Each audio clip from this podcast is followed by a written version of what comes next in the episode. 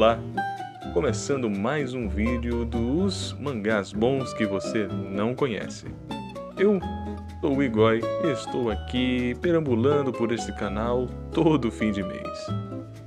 Para recomendar, obviamente, mangás que vocês talvez não conheçam.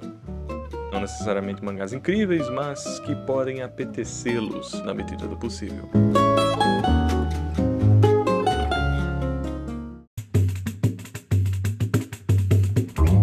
Agora eu vou trazer dois mangás que são bastante interessantes, que comentam sobre duas coisas que estão muito comuns hoje em dia por causa de Jujutsu Kaisen, sendo que eles não necessariamente são sobre Yokai Hunters. O primeiro dele é Sobote Koasushi. Nome maravilhoso em japonês, né? Mas o que vocês possivelmente irão decorar é Sobote Must Be Destroyed. O mangá do Grande Fujita, autor de Karakuri Circus, que é um que já posso recomendar para vocês em um pouco tempo, e um conhecido de muitos como Ushio Totora, que já teve anime, já foi trazido até pela mapa. É um mangá com uma duração bem longa, na verdade, com quase 25 volumes já finalizado. Eu acho interessante a recomendação de Koazushi, porque Sobotei é uma obra que é diferente do que nós estamos acostumados. Fujita, um grande autor com seu legado já escrito, ainda assim deu a oportunidade de fazer mais uma obra para nós, e que foi a sua de horror, porque o Fujita já teve muitas, muitos flertes com esse lado mais grotesco e mais vil tanto em Ushio Totora quanto Karakuri Circo, que são as duas obras que eu tive acesso do autor, eu vi características que poderiam ser muito bem aproveitadas no mundo grotesco da arte.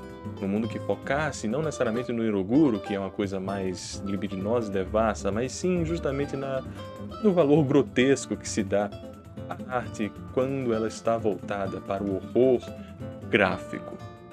E mesmo não tendo um foco horrorífico, Sobotei Must Be Destroyed ou Koasushi é muito bom, porque o autor finalmente está desprendido, né? ele está completamente livre para fazer e abusar desses recursos. Os primeiros capítulos, posso até dizer mesmo, primeiras páginas, vocês vão pensar que é uma obra de terror, porque ela é voltada para isso. Um, um, um quesito bem gráfico. Mas não é o caso. Ele realmente usa e usurpa desses fatores para um Battle Shonen. Eu acho fantástico como ele faz isso, porque enquanto nós estamos diante de uma trama que aparentemente não vai demorar muito, ela demora muito, ela é muito expansiva. Você sai de algo que apenas deve ser como ah, a mansão precisa de ser destruída e nós vamos ver o porquê que essa mansão precisa ser destruída para 25 volumes.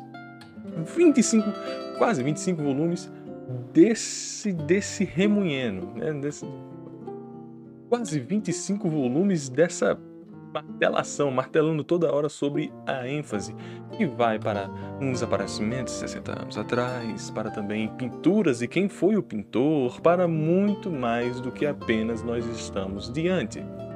Eu acredito que o Fujita conseguiu fazer algo que ele já é bom, e é trazer ótimas personagens. Ele sempre foi uma personalidade na mídia, de mangakas, por ser muito característico, por trazer bastantes personagens peculiares.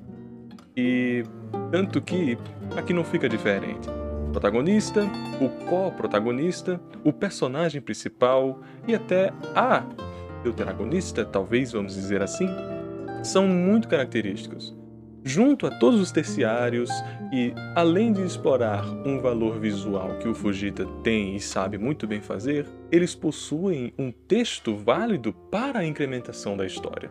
Eles não são inseridos apenas para fazer aquele momento e se fecha e depois é descartado no resto dos volumes, não.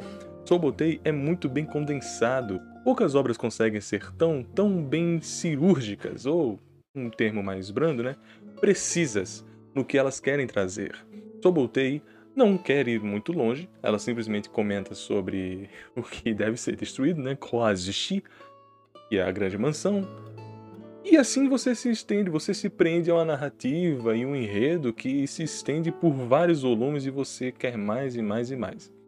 Fica aqui a minha recomendação, porque aparenta com Jojo e também é mesmo um fascículo, né?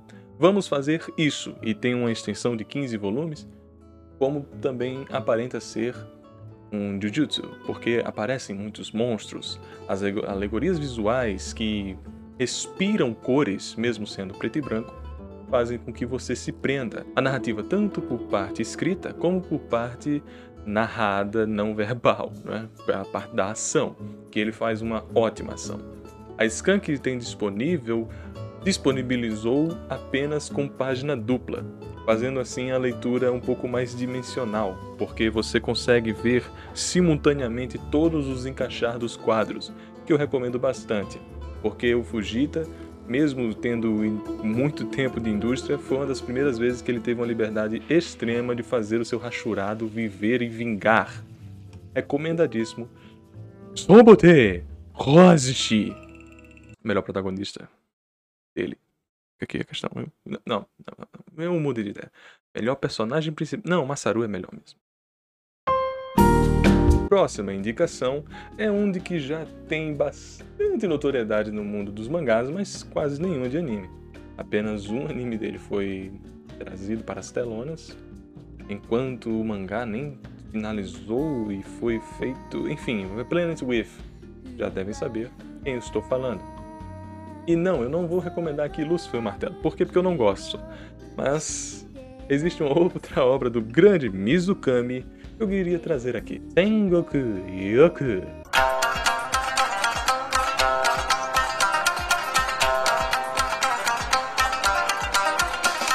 Claro, por que não outra, né? Justamente para bater nessa tecla de yokais e ayakashis. Eu não queria dizer muito sobre Sengoku Yoku, eu simplesmente dizia assim, vai lá, leia. Não trazer tanto assim a, a preocupação, o que será, sinopcialmente, o que, é que quer dizer, não, não, não se prendam a isso.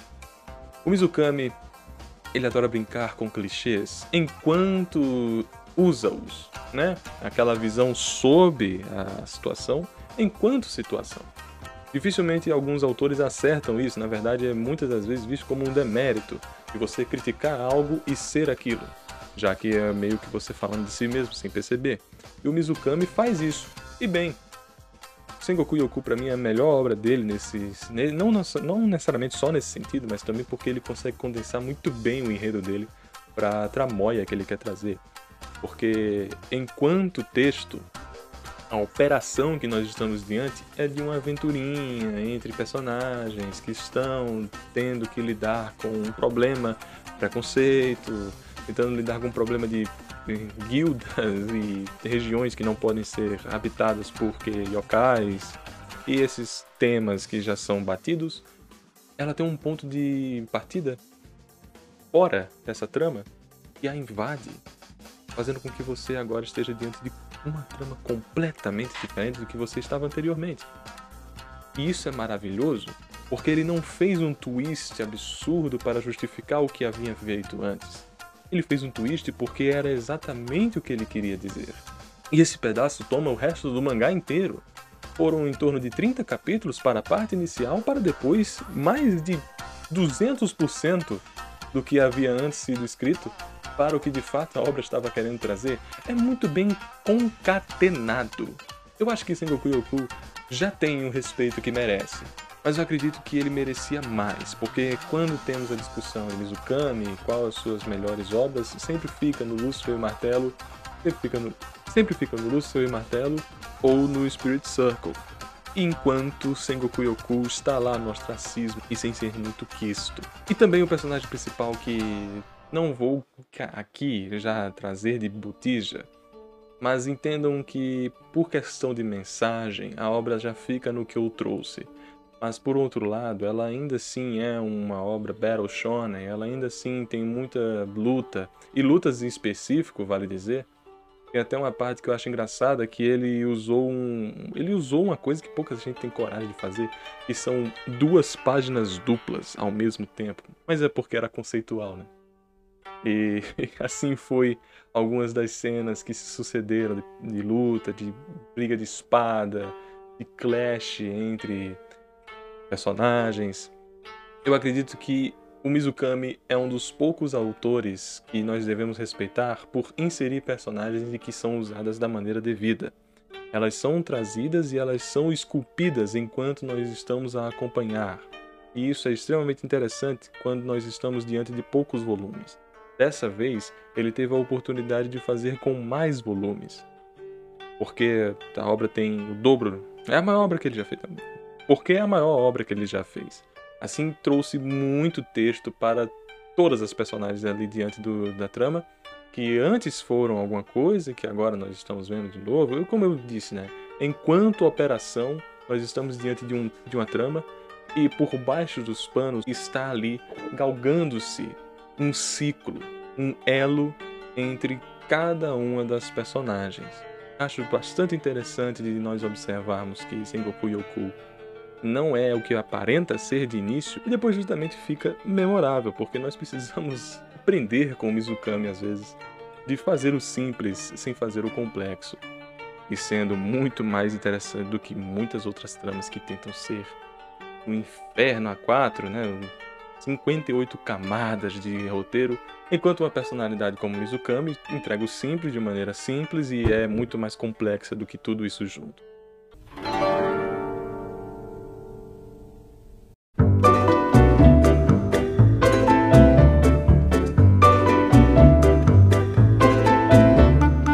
Enfim, essas foram as minhas recomendações do Mangás Bons que você não conhece. E acompanhem, por favor, o WJB. Eu acredito que vocês estejam felizes de minha participação, mas eu li algumas críticas que disseram que eu não me aprofundei muito nos comentários e apenas fui brando. Mas justamente, tentarei fazer o possível para não dar spoilers enquanto trago-os a oportunidade de criar interesse a esses mangás. Acredito que eu fiz o meu possível de uma maneira improvisada para este episódio, mas se vocês ainda assim quiserem que eu aumente a cadência de certos elementos que estão inseridos do mangá, eu posso trazer, tá bem?